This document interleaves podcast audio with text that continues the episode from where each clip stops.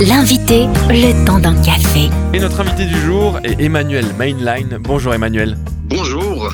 Vous êtes pasteur et conférencier itinérant et ensemble on va parler d'une tendance actuelle. On pourrait dire que les Français sont de plus en plus intéressés par les médecines alternatives.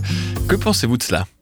Alors, j'aimerais juste préciser d'abord deux choses. D'abord, d'une part, je ne suis pas médecin. Ensuite, je ne suis pas sociologue. Moi, j'ai un regard de pasteur engagé sur le sujet. Mhm. Voilà, comme ça, ça permet à nos auditeurs un petit peu de voir euh, euh, rapport à ça. Mhm. Alors, c'est vrai que c'est quelque chose qui se développe beaucoup. Il y a plusieurs raisons à cela. D'une part, on est dans cette vague écolo-bio euh, depuis déjà bien des années. On cherche toutes sortes de méthodes naturelles et respectueuses de l'individu, ce qui permet de comprendre pourquoi c'est quelque chose qui se développe. Ensuite, ce qu'il faut savoir aussi, c'est que souvent, euh, une certaine médecine conventionnelle est parfois un petit peu déshumanisée, même si aujourd'hui ça a tendance un petit peu à changer.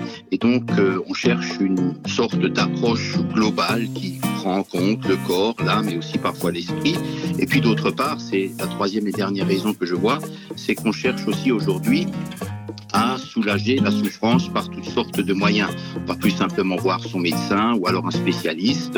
Euh, nos contemporains n'hésitent pas à aller voir quelqu'un qui fait de l'acupuncture, un ostéopathe ou d'autres personnes qui ont une approche par rapport à ces médecines alternatives. On parlera le terme officiel, c'est médecine alternative et complémentaire, et on parle aussi aujourd'hui souvent de médecine douce. Et finalement, entre choix judicieux, charlatanisme et occultisme, on peut se demander comment faire les bons choix pour sa vie, sans voir le mal partout, mais sans ignorer les risques potentiels de telle ou telle pratique. Alors ce que moi j'aime bien, j'ai un ami euh, qui est médecin en Suisse et lui il propose tout simplement de se poser trois questions. La première question qui va pouvoir nous aider, c'est qu'est-ce que je peux savoir ou qu'est-ce que je peux connaître de cette thérapie? Voilà. Et là, je vais me renseigner un petit peu et là, ça va me permettre d'avoir un petit peu des éléments d'information et de voir le sérieux ou non de cette thérapie ou de cette pseudothérapie.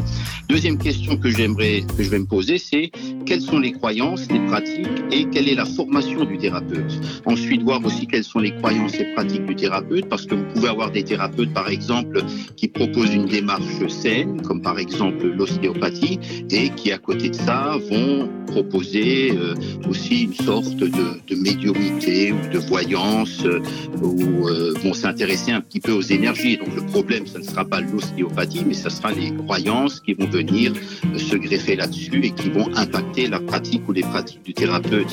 Et puis la troisième et dernière question que j'encourage à, à, se poser, c'est en qui et en quoi je confie ma, ma vie? Et ma santé tout simplement.